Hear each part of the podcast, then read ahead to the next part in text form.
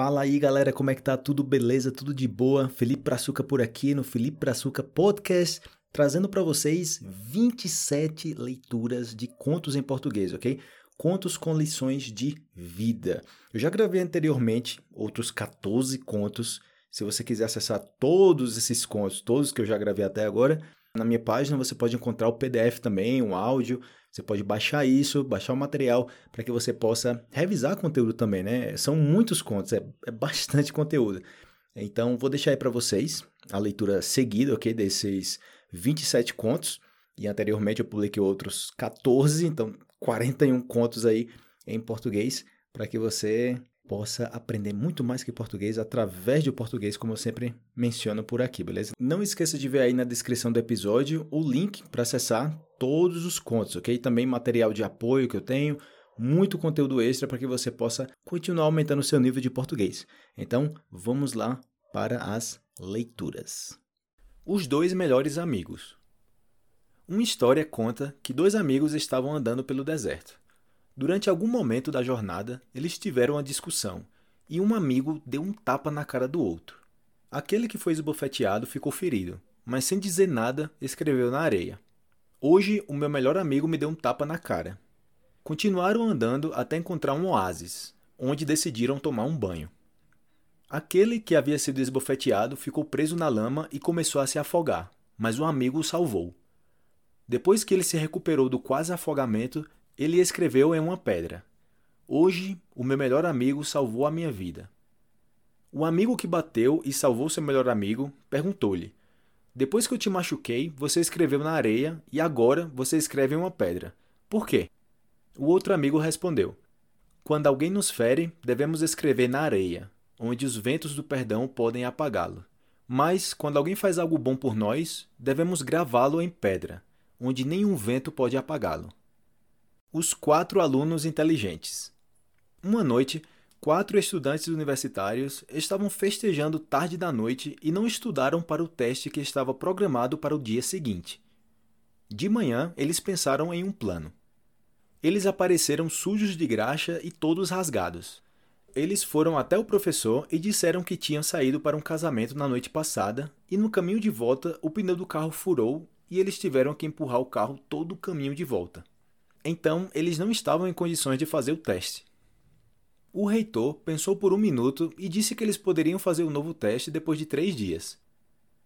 Eles agradeceram e disseram que estariam prontos na hora e data combinada. No terceiro dia, eles apareceram diante do reitor.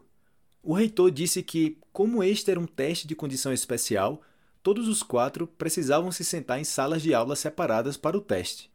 Todos concordaram como se prepararam bem nos últimos três dias. O teste consistiu em apenas duas perguntas com um total de 100 pontos. Primeira pergunta: seu nome? Vale um ponto. Segunda pergunta: qual pneu estourou? Vale 99 pontos. Opções: A. Frente esquerda. B. Frente direita. C. Traseira esquerda. Ou D. Traseira direita. As lutas da nossa vida. Era uma vez uma filha que se queixou ao pai que a sua vida era miserável e que ela não sabia o que iria fazer com ela. Ela estava cansada de lutar e lutar o tempo todo. Parecia que quando um problema se resolvia, aparecia logo outro. Seu pai, um chefe, levou-a para a cozinha, encheu três potes com água e colocou cada um em fogo alto. Quando as três panelas começaram a ferver, ele colocou batatas em uma panela, ovos na segunda panela e grãos de café moídos na terceira panela. Ele então os deixou assentar e ferver, sem dizer uma palavra para sua filha. A filha esperou impaciente, imaginando o que ele estava fazendo. Depois de 20 minutos, ele desligou os bicos do fogão. Ele tirou as batatas da panela e as colocou em uma tigela. Depois pegou os ovos e os colocou em uma tigela. Então, pegou o café e o colocou em um copo. Virando-se para ela, ele perguntou: Filha, o que você vê? Batatas, ovos e café. Ela respondeu apressadamente. Olhe mais perto, ele disse, e toque as batatas. Ela o fez e notou que elas eram macias. Ele então pediu a ela para pegar um ovo e quebrá-lo. Depois de tirar a casca, ela observou o ovo cozido. Finalmente, ele pediu a ela para tomar o café. Seu aroma rico trouxe um sorriso ao rosto dela. Pai, o que isso significa? Ela perguntou. Ele então explicou que as batatas, os ovos e os grãos de café enfrentaram a mesma adversidade, a água fervente. No entanto, cada um reagiu de forma diferente. A batata entrou forte, dura e implacável, mas em água fervendo tornou-se macia e fraca. O ovo era frágil, com a casca externa fina protegendo seu interior líquido até ser colocado na água fervente. Então o interior do ovo ficou duro. No entanto, os grãos de café moídos eram únicos. Depois que eles foram expostos à água fervente, eles mudaram a água e criaram algo novo. Qual deles é você? Ele perguntou à sua filha. Quando a adversidade bate à sua porta, como você responde? Você é uma batata, um ovo ou um grão de café? Amor no coração. Numa sala de aula havia várias crianças. Quando uma delas perguntou à professora: Professora, o que é amor? A professora sentiu que a criança precisava de uma resposta à altura da pergunta inteligente que fizera. Como já estava quase na hora do recreio, pediu que cada pessoa trouxesse o que mais despertasse nela o sentimento do amor. As crianças saíram apressadas e, ao voltarem, a professora disse: Quero que cada um mostre o que trouxe consigo. A primeira criança disse: Eu trouxe uma linda flor. Não é linda? A segunda criança falou: Eu trouxe este filhote de passarinho. Ele havia caído do ninho junto com outro irmão. Não é uma gracinha? E as crianças foram se colocando. Terminada a exposição, a professora notou que havia uma criança que tinha ficado quieta o tempo todo.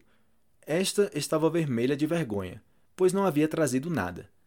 A professora se dirigiu a ela e perguntou: Meu bem, por que não trouxe nada? E a criança timidamente respondeu: Desculpe, professora. Vi a flor e senti o seu perfume. Pensei em arrancá-la, mas preferi deixá-la para que o seu perfume durasse mais tempo. Vi também a borboleta, leve e colorida. Ela parecia tão feliz que não tive coragem de aprisioná-la. Vi também um passarinho caído entre as folhas, mas ao subir na árvore notei o olhar triste de sua mãe e preferi devolvê-lo ao ninho. Portanto, trago comigo o perfume da flor, a sensação de liberdade da borboleta e a gratidão que senti nos olhos da mãe do passarinho. Como posso mostrar o que trouxe? A professora agradeceu à criança e lhe deu nota máxima, pois ela fora a única que percebeu que só podemos trazer o amor no coração. Não precisamos destruir algo para perceber que existem coisas boas. Basta apreciá-las e valorizá-las para que elas tenham valor na vida. Amor incondicional. Esta história é sobre um soldado que finalmente estava voltando para casa depois de ter lutado no Vietnã. Ele ligou para os seus pais em São Francisco e disse: Mãe, pai, eu estou voltando para casa mas eu tenho um favor a pedir. Eu tenho um amigo que gostaria de trazer comigo. Claro, nós adoraríamos conhecê-lo, respondeu os pais. Há algo que vocês precisam saber, continuou o filho. Ele foi terrivelmente ferido na luta. Pisou em uma mina e perdeu um braço e uma perna. Ele não tem nenhum lugar para ir, e por isso eu quero que ele vá morar conosco. Eu sinto muito em ouvir isso, filho. Nós talvez possamos ajudá-lo a encontrar um lugar para ele morar. Não, mãe, pai, eu quero que ele vá morar conosco. Filho, você não sabe o que está pedindo. Alguém com tanta dificuldade seria um grande fardo para nós. Nós temos nossas próprias vidas e não podemos deixar que uma coisa como esta interfira em nosso modo de viver. Acho que você deveria voltar para casa e esquecer este rapaz. Ele encontrará uma maneira de viver por si mesmo. Neste momento, o filho desligou o telefone na cara dos pais. Os pais não ouviram mais nenhuma palavra dele. Alguns dias depois, no entanto, eles receberam um telefonema da polícia de São Francisco.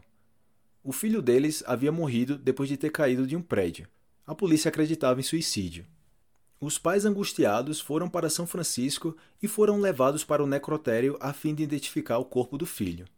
Eles o reconheceram, mas, para o seu horror, descobriram algo que desconheciam. O filho deles tinha apenas um braço e uma perna. Como consertar o mundo? Um cientista vivia preocupado com os problemas do mundo e estava decidido a encontrar meios de melhorá-lo. Passava dias em seu laboratório em busca de respostas para suas dúvidas. Certo dia, seu filho de sete anos invadiu seu santuário decidido a ajudá-lo a trabalhar. O cientista, nervoso pela interrupção, insistiu para que o filho fosse brincar em outro lugar. Vendo que seria impossível de movê-lo, o pai procurou algo que pudesse ser oferecido ao filho com o objetivo de distrair sua atenção. De repente, deparou-se com um mapa do mundo e pensou: é isto. Com o auxílio de uma tesoura, recortou o mapa em vários pedaços e, junto com um rolo de fita adesiva, o entregou ao filho, dizendo: Você gosta de quebra-cabeças, não é? Então, vou dar-lhe um mundo para consertar. Aqui está o um mundo, todo quebrado. Veja se você consegue consertá-lo bem direitinho. Faça tudo sozinho. Calculou que a criança levaria dias para recompor o mapa. Algumas horas depois, ouviu a voz do filho, que o chamava calmamente. Papai, papai, já fiz tudo. Consegui terminar tudinho. A princípio, o pai não deu crédito às palavras do filho. Seria impossível, na sua idade, ter conseguido recompor um mapa que jamais havia visto. Relutante, o cientista levantou os olhos de suas anotações, certo de que veria um trabalho digno de uma criança. Para sua surpresa, o mapa estava completo. Todos os pedaços haviam sido colocados nos devidos lugares. Como seria possível? Como o menino havia sido capaz de tal façanha? Então o pai disse: Meu filho, você não sabia como era o mundo. Como conseguiu? Pai, eu não sabia como era o mundo, mas quando você tirou o papel da revista para recortar, eu vi que do outro lado havia a figura de um homem. Quando você me deu o mundo para consertar, eu até tentei, mas não consegui. Foi então que me lembrei do homem. Então, virei os recortes e comecei a consertar o homem que eu já conheço bem. Quando consegui consertar o homem, virei do outro lado e vi que dessa forma eu havia consertado o mundo. O sábio. Conta a lenda que um velho sábio, tido como mestre da paciência, era capaz de derrotar qualquer adversário. Certa tarde, um homem conhecido por sua falta de escrúpulos apareceu com a intenção de desafiar o mestre. E o homem não poupou insultos. Chegou até jogar algumas pedras em direção ao sábio, cuspiu e gritou todos os tipos de xingamentos. Durante horas ele fez de tudo para provocá-lo, mas o sábio permaneceu impassível.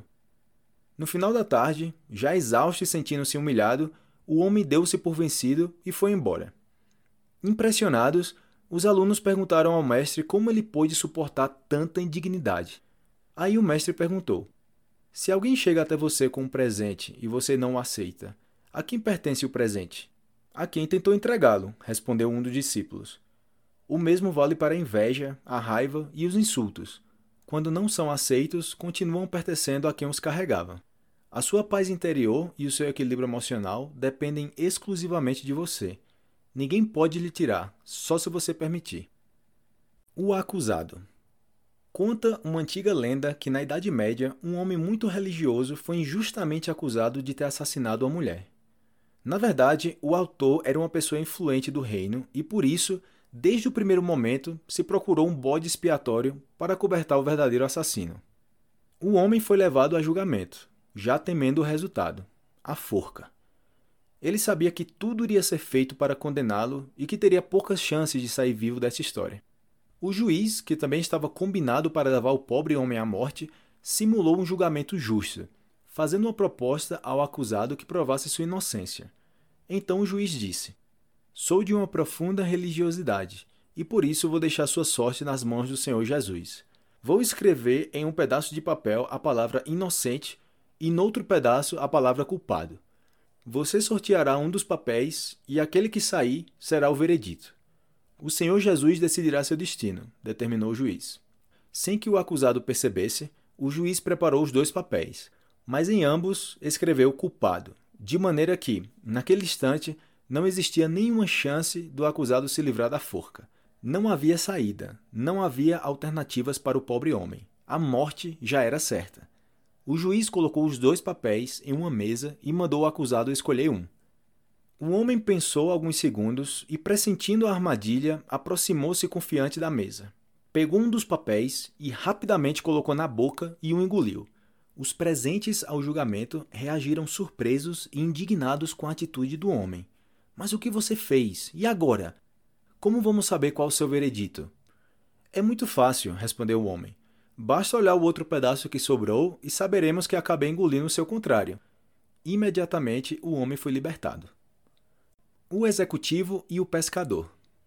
Um executivo de férias na praia observava um pescador sobre uma pedra fisgando alguns peixes com equipamentos bastante rudimentares: linha de mão, anzol simples, chumbo e iscas naturais. O executivo chega perto e diz: Bom dia, meu amigo. Posso me sentar e observar? O pescador respondeu: Tudo bem, doutor, pode ficar à vontade. O executivo continua: Poderia lhe dar uma sugestão sobre a pesca? Como assim? respondeu o pescador. Se você me permite, eu não sou pescador, mas sou executivo de uma multinacional muito famosa e meu trabalho é melhorar a eficiência da fábrica, otimizando recursos, reduzindo preços, enfim, melhorando a qualidade e rentabilidade dos nossos produtos. Sou um expert nessa área e fiz vários cursos no exterior sobre isto, disse o executivo, entusiasmado com sua profissão. Pois não, doutor, o que o senhor quer sugerir? perguntou calmamente o pescador. Olha, estive observando o que você faz. Você poderia ganhar muito dinheiro com isso. Vamos pensar juntos. Se você pudesse comprar uma vara de pescar com molinete, poderia arremessar sua isca para mais longe. Assim, pescaria peixes maiores, certo? Depois disso, você poderia treinar seu filho para fazer este trabalho para você. Quando ele se sentisse preparado, você poderia comprar um barco motorizado com uma boa rede para pescar uma quantidade maior e ainda vender para as cooperativas existentes nos grandes centros.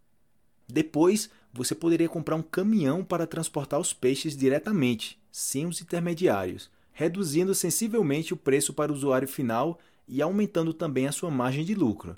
Além disso, você poderia ir para um grande centro para distribuir melhor o seu produto para os maiores supermercados e peixarias. Já pensou no dinheiro que poderia ganhar?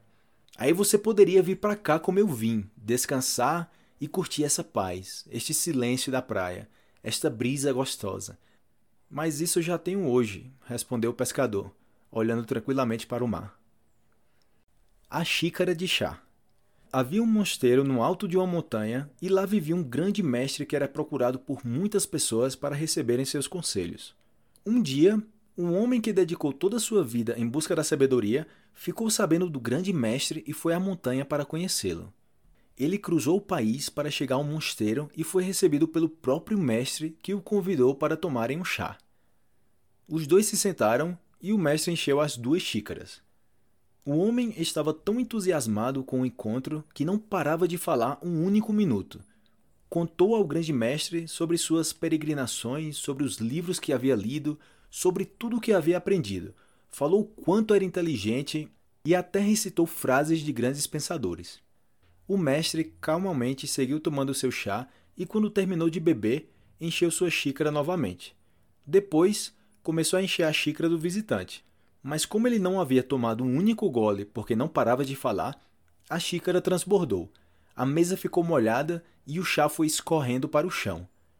O homem ficou surpreso com o que estava acontecendo e gritou: Pare, não vê que está molhando tudo? Então o mestre calmamente falou: Assim como essa xícara, sua mente está cheia de certezas e nada que eu possa lhe transmitir será capaz de fazer diferença para a sua vida. Agora vá embora, esvazie sua xícara. Quando sua mente estiver vazia, retorne e nós conversaremos. O lobo e o cordeiro. Um cordeiro estava bebendo água num riacho. O terreno era inclinado e por isso havia uma correnteza forte. Quando ele levantou a cabeça, avistou um lobo também bebendo água. Como é que você tem a coragem de sujar a água que eu bebo? disse o lobo, que estava alguns dias sem comer e procurava algum animal apetitoso para matar a fome. Senhor, respondeu o cordeiro, não precisa ficar com raiva porque eu não estou sujando nada. Bebo aqui, uns vinte passos mais abaixo. É impossível acontecer o que o senhor está falando. Você agita a água, continuou o lobo ameaçador. E sei que você andou falando mal de mim no ano passado. Não pode ser, respondeu o cordeiro. No ano passado eu ainda não tinha nascido. O lobo pensou um pouco e disse: Se não foi você, foi seu irmão, o que dá no mesmo. Eu não tenho irmão, disse o cordeiro. Sou filho único. Alguém que você conhece, algum outro cordeiro, um pastor ou um dos cães que cuidam do rebanho, e é preciso que eu me vingue. Então, ali, dentro do riacho, no fundo da floresta, o lobo saltou sobre o cordeiro, agarrou-o com os dentes e o levou para comer num lugar mais sossegado. Estratégia: Dizem que certa vez estava um cego sentado na calçada, com um boné em seus pés e um pedaço de madeira que, escrito com giz branco, dizia: Por favor, ajudem-me, sou cego. Um criador de publicidade que passava por ele parou e observou umas poucas moedas no boné. Sem lhe pedir permissão, pegou o cartaz, o virou, pegou o giz que estava ao lado e escreveu outro anúncio.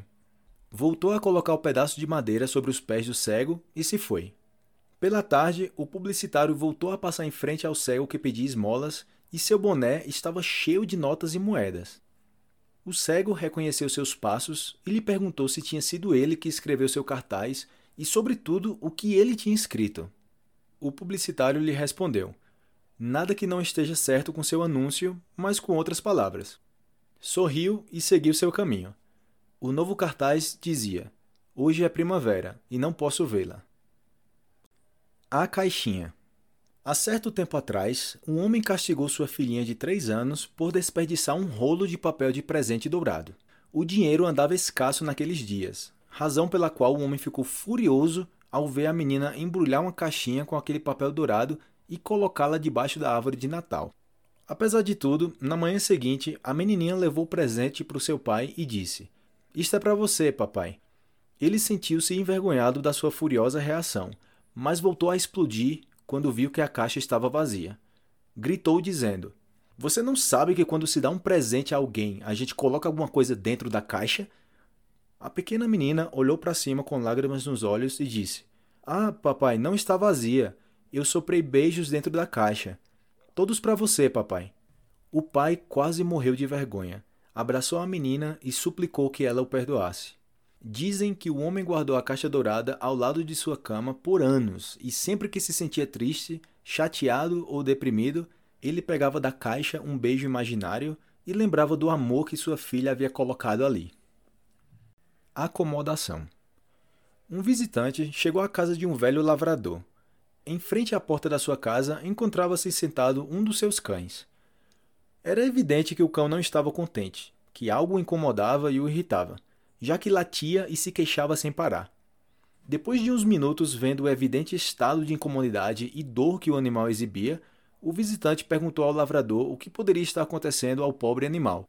Não se preocupe, nem lhe preste atenção, respondeu o lavrador. Esse cão está há vários anos na mesma. Mas nunca o levou a um veterinário para ver o que pode estar acontecendo? perguntou o visitante. Ah, não, eu sei o que é que o incomoda. O que acontece é que é um cão muito preguiçoso. E o que isso tem a ver com as suas queixas? É que justamente onde ele está encostado encontra-se a ponta de um prego que sobressai do chão, que o fura e o incomoda cada vez que ele se senta, e é por isso que ele late e se queixa. Mas então por que ele não vai para outro lugar? Porque com certeza o prego incomoda o suficiente para se queixar, mas não o suficiente para se mexer.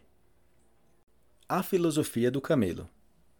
Uma mãe e um bebê camelo estavam por ali, à toa, quando de repente o bebê camelo perguntou: Por que os camelos têm corcovas?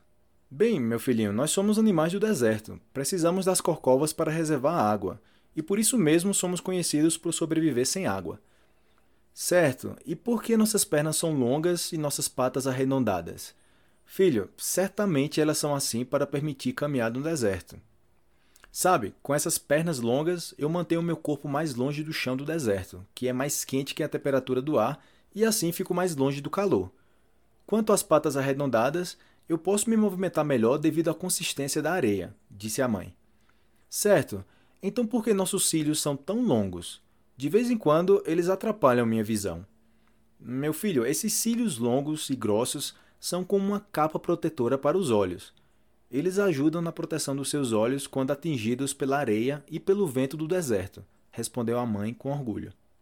Tá, então a corcova é para armazenar água enquanto cruzamos o deserto, as pernas para caminhar através do deserto, e os cílios são para proteger meus olhos do deserto. Então, o que é que estamos fazendo aqui no zoológico? A mais bela flor. O estacionamento estava deserto quando me sentei para ler embaixo dos longos ramos de um velho carvalho. Desiludido da vida, com boas razões para chorar, pois o mundo estava tentando me afundar. E se não fosse razão suficiente para arruinar o dia, um garoto ofegante se aproximou, cansado de brincar. Ele parou na minha frente, cabeça pendente, e disse, cheio de alegria: Veja o que eu encontrei. Na sua mão, uma flor. E que visão lamentável! Pétalas caídas, pouca água ou luz. Querendo me ver livre do garoto com sua flor, fingi pálido sorriso e me virei. Mas ao invés de recuar, ele se sentou ao meu lado. Levou a flor ao nariz e declarou com estranha surpresa: O cheiro é ótimo e é bonita também, por isso a peguei. É sua. A flor à minha frente estava morta ou morrendo. Nada de cores vibrantes como laranja, amarelo ou vermelho. Mas eu sabia que tinha que pegá-la ou o menino jamais sairia de lá. Então me estendi para pegá-la e respondi o que eu precisava. Mas, ao invés de colocá-la na minha mão, ele a segurou no ar sem qualquer razão. Nessa hora, notei pela primeira vez que o garoto era cego. Não podia ver o que tinha nas mãos. Ouvi minha voz sumir Lágrimas despontaram ao sol enquanto lhe agradecia por escolher a melhor flor daquele jardim. De nada, ele sorriu. E então voltou a brincar sem perceber o impacto que teve em meu dia. Me sentei e pus-me a pensar como ele conseguiu enxergar um homem auto-piedoso sob um velho carvalho. Como ele sabia do meu sofrimento auto-indulgente. Talvez no seu coração ele tenha sido abençoado com a verdadeira visão. Através dos olhos de uma criança cega, finalmente entendi que o problema não era o mundo, e sim eu. E por todos os momentos que eu mesmo fui cego, agradeci por ver a beleza da vida e apreciei cada segundo que é só meu. E então levei aquela feia flor ao meu nariz e senti a fragrância de uma bela rosa. E sorri enquanto vi aquele garoto com outra flor em suas mãos, prestes a mudar a vida de um insuspeito senhor de idade. Antes de julgar, um médico entrou no hospital apressado depois de ter sido chamado para uma cirurgia urgente. Ele respondeu à chamada imediatamente e mal chegou, trocou-se e foi direto para o bloco operatório. Pelo caminho, encontrou o pai do rapaz que ia ser operado andando para um lado e para o outro à espera do médico. Quando o viu, o pai gritou: Por que demorou este tempo todo a vir? Não sabe que a vida do meu filho está em perigo? Você não tem um mínimo de sentimento e de responsabilidade?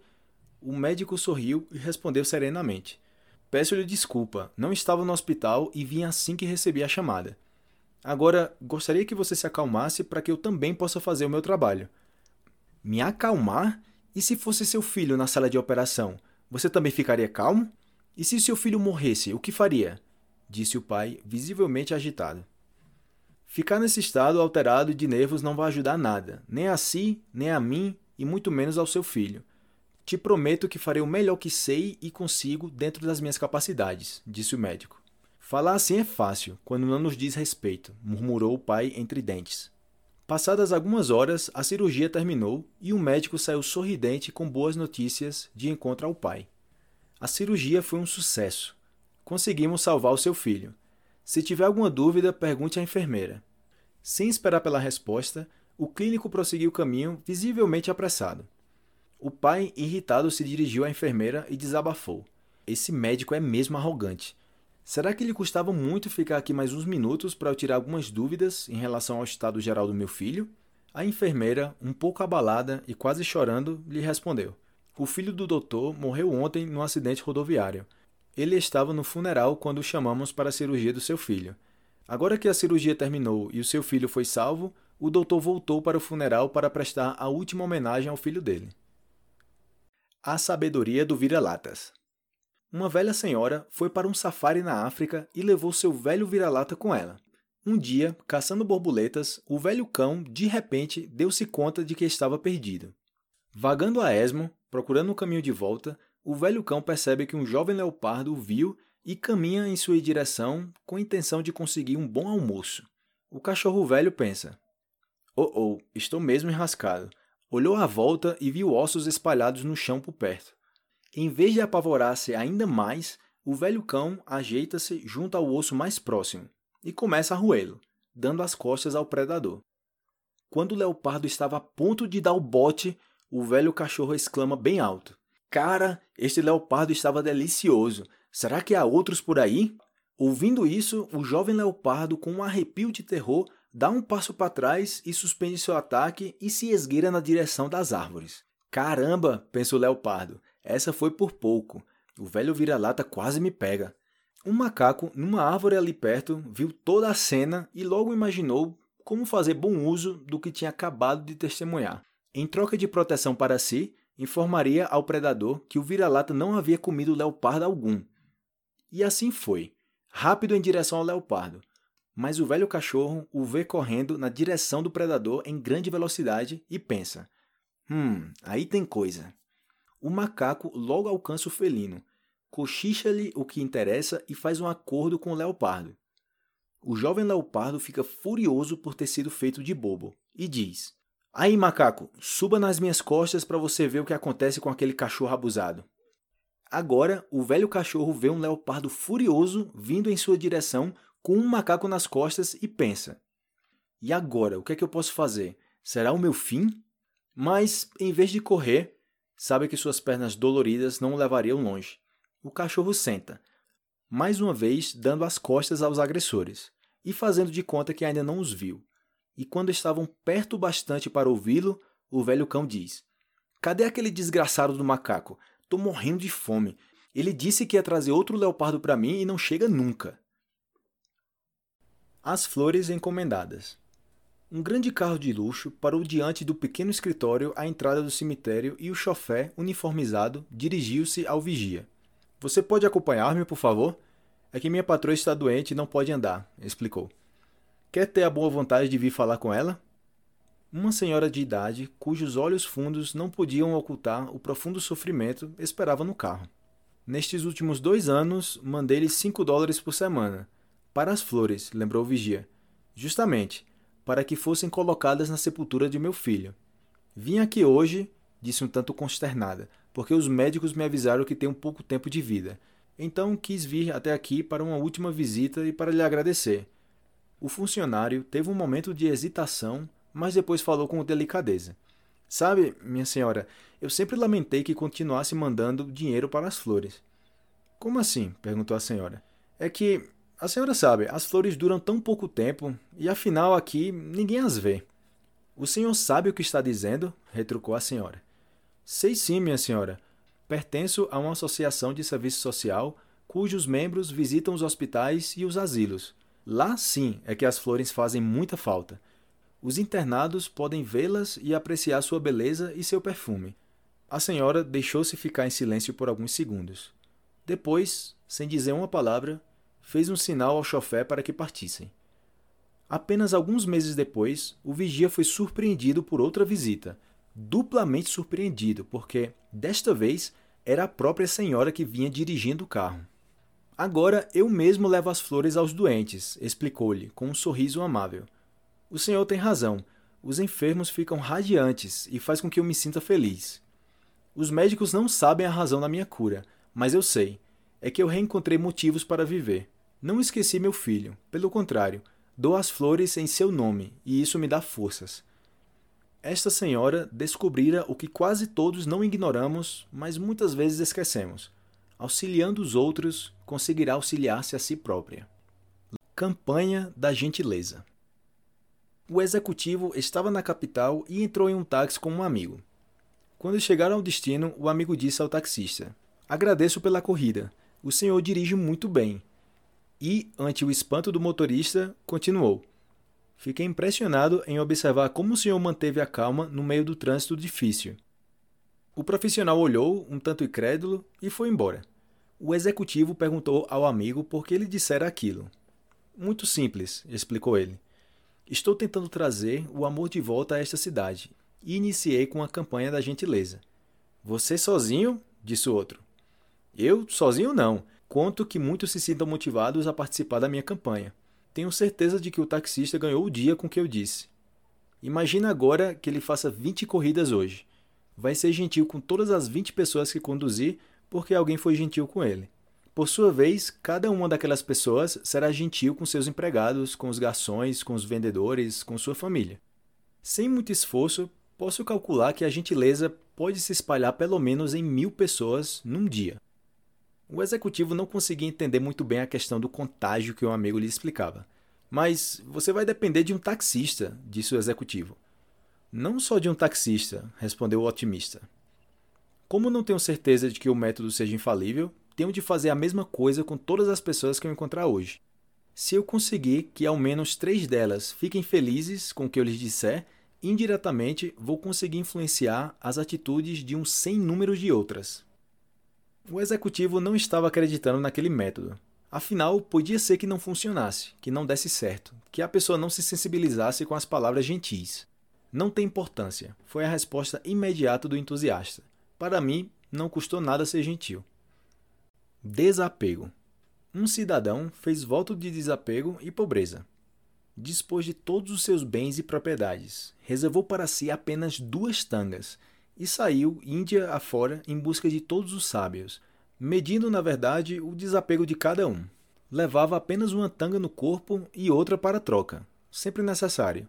Estava convencido de não encontrar quem ganhasse de si em despojamento, quando soube de um velho guru, bem ao norte, aos pés do Himalaia.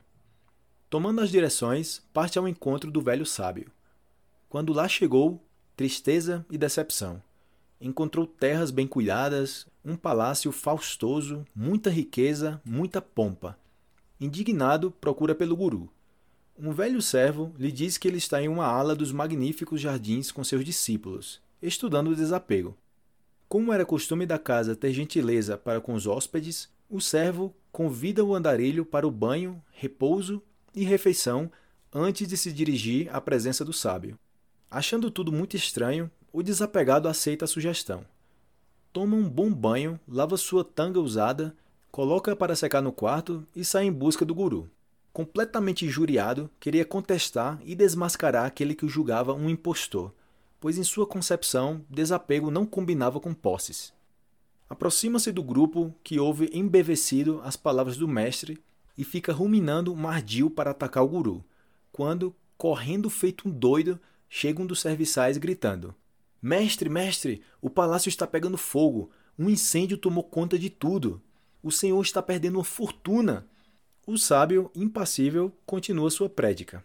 O desapegado viajante das duas tangas dá um salto e sai correndo desesperado, gritando: Minha tanga, minha tanga! O fogo está destruindo minha tanga! Gentileza gera gentileza. Conta-se uma história de um empregado em um frigorífico da Noruega. Certo dia, ao término do trabalho, foi inspecionar a câmara frigorífica. Inexplicavelmente, a porta se fechou e ele ficou preso dentro da câmara. Bateu na porta com força, gritou por socorro, mas ninguém o ouviu. Todos já haviam saído para suas casas e era impossível que alguém pudesse escutá-lo. Já estava preso há quase cinco horas, debilitado com a temperatura insuportável. De repente, a porta se abriu e o vigia entrou na câmara e o resgatou com vida. Depois de salvar a vida do homem, perguntaram ao vigia: por que foi abrir a porta da câmara se isto não fazia parte da sua rotina de trabalho? Ele explicou: Trabalho nesta empresa há 35 anos. Centenas de empregados entram e saem aqui todos os dias.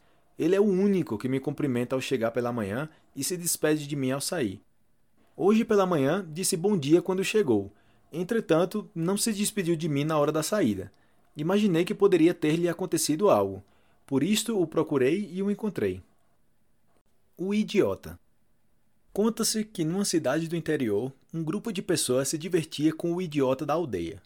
Um pobre coitado, de pouca inteligência, vivia de pequenos biscates e esmolas.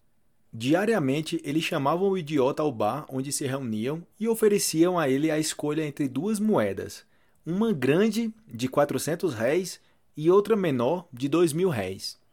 Ele sempre escolhia a maior e menos valiosa, o que era motivo de risos para todos. Certo dia, um dos membros do grupo o chamou e lhe perguntou se ainda não havia percebido que a moeda maior valia menos. Eu sei, respondeu o tolo. Ela vale cinco vezes menos, mas no dia que eu escolher a outra, a brincadeira acaba e não vou mais ganhar minha moeda. O presente. Um garoto pobre, com cerca de 12 anos de idade, vestido e calçado de forma humilde, entra na loja. Escolhe um sabonete comum e pede ao proprietário que embrulhe para presente. É para minha mãe, diz com orgulho. O dono da loja ficou comovido diante da singeleza daquele presente. Olhou com piedade para o seu freguês e, sentindo uma grande compaixão, teve vontade de ajudá-lo. pensou que poderia embrulhar, junto com o sabonete comum, algum artigo mais significativo. Entretanto, ficou indeciso. Ora olhava para o garoto, ora para os artigos que tinha em sua loja. Devia ou não fazer? O coração dizia sim, a mente dizia não. O garoto, notando a indecisão do homem, pensou que ele estivesse duvidando de sua capacidade de pagar. Colocou a mão no bolso, retirou as moedinhas que dispunha e as colocou sobre o balcão. O homem ficou ainda mais comovido quando viu as moedas, de valor tão insignificante. Continuava seu conflito mental. Em sua intimidade, concluíra que, se o garoto pudesse, ele compraria algo bem melhor para sua mãe. Lembrou de sua própria mãe. Fora pobre e muitas vezes, em sua infância e adolescência, também desejara presentear sua mãe. Quando conseguiu um emprego, sua mãe já havia falecido. O garoto, com aquele gesto, estava mexendo nas profundezas dos seus sentimentos. Do outro lado do balcão, o menino começou a ficar ansioso. Alguma coisa parecia estar errada. Por que o homem não embrulhava logo o sabonete? Ele já escolhera, pedira para embrulhar e até tinha mostrado as moedas para o pagamento. Por que a demora? Qual seria o problema? No campo da emoção, dois sentimentos se entreolhavam: a compaixão do lado do homem, a desconfiança por parte do garoto. Impaciente, ele perguntou: Moço, está faltando alguma coisa? Não, respondeu o proprietário da loja. É que de repente me lembrei de minha mãe. Ela faleceu quando eu ainda era muito jovem. Sempre quis dar um presente para ela, mas, desempregado, nunca consegui comprar nada. Na espontaneidade de seus doze anos, o menino perguntou: Nem um sabonete? O homem se calou. Refletiu um pouco e desistiu da ideia de melhorar o presente do garoto. Embrulhou o sabonete com o melhor papel que tinha na loja, colocou uma fita adesiva e despachou o freguês sem responder mais nada. A sós, pôs-se a pensar. Como é que nunca pensara em dar algo pequeno e simples para sua mãe? Sempre entendera que presente tinha que ser alguma coisa significativa, cara. Tanto assim que minutos antes sentira piedade da singela compra do garoto e pensara em melhorar o presente. Comovido, entendeu que naquele dia tinha recebido uma grande lição. Junto com o sabonete do menino, seguia algo muito mais importante e grandioso, o melhor de todos os presentes: o gesto de amor. O seu tom de voz uma esposa exigente discutia constantemente com seu marido para que ele se adaptasse aos padrões de comportamento estabelecidos por ela. É assim que você deveria agir, é assim que você deveria vestir-se, é isso que você deveria dizer, é lá que você deveria ser visto, e é assim que você deveria planejar sua carreira. Ela insistia para que ele fizesse tudo com perfeição. Sentindo-se um homem completamente fracassado, o marido finalmente disse à esposa: Por que você não escreve tudo isso num papel? Assim, você não vai mais precisar me dizer essas coisas o tempo todo. A esposa concordou com satisfação. Pouco tempo depois, ela morreu. Em um ano, o homem conheceu outra mulher e casou-se novamente. Sua nova vida parecia uma eterna lua de mel. Ele mal podia acreditar na grande alegria e no alívio que passou a sentir ao lado da nova esposa. Certo dia, ele encontrou a lista dos faça isso e não faça aquilo, escrita por sua primeira esposa. Após ler a lista, percebeu, para seu espanto, que estava seguindo todas aquelas instruções, embora sua segunda esposa nunca tivesse mencionado nenhuma delas. Depois de refletir sobre o que poderia ter acontecido, ele disse a um amigo: Minha primeira esposa começava as frases com Eu detesto quando você faz isso ou aquilo, ao passo que a atual me diz Eu adoro quando você faz isso ou aquilo. O homem que não se irritava. Em uma cidade do interior, havia um homem que não se irritava e não discutia com ninguém. Sempre encontrava saída cordial, não feria a ninguém, nem se aborrecia com as pessoas. Morava em uma modesta pensão onde era admirado e querido. Para testá-lo, um dia seus companheiros combinaram de levá-lo à irritação e à discussão numa determinada noite em que o levariam a um jantar. Combinaram todos os detalhes com a garçonete que seria a responsável por atender a mesa reservada para a ocasião. Assim que iniciou o jantar, como entrada, foi servida uma saborosa sopa, da qual o homem gostava muito. A garçonete chegou próximo a ele pela esquerda, e ele prontamente levou seu prato para aquele lado, a fim de facilitar a tarefa de servir. Mas ela serviu todos os demais e quando chegou a vez dele, foi para outra mesa. Ele esperou calmamente e em silêncio que ela voltasse. Quando ela se aproximou outra vez, agora pela direita, para recolher o prato, ele levou outra vez seu prato na direção da jovem, que novamente se distanciou, ignorando.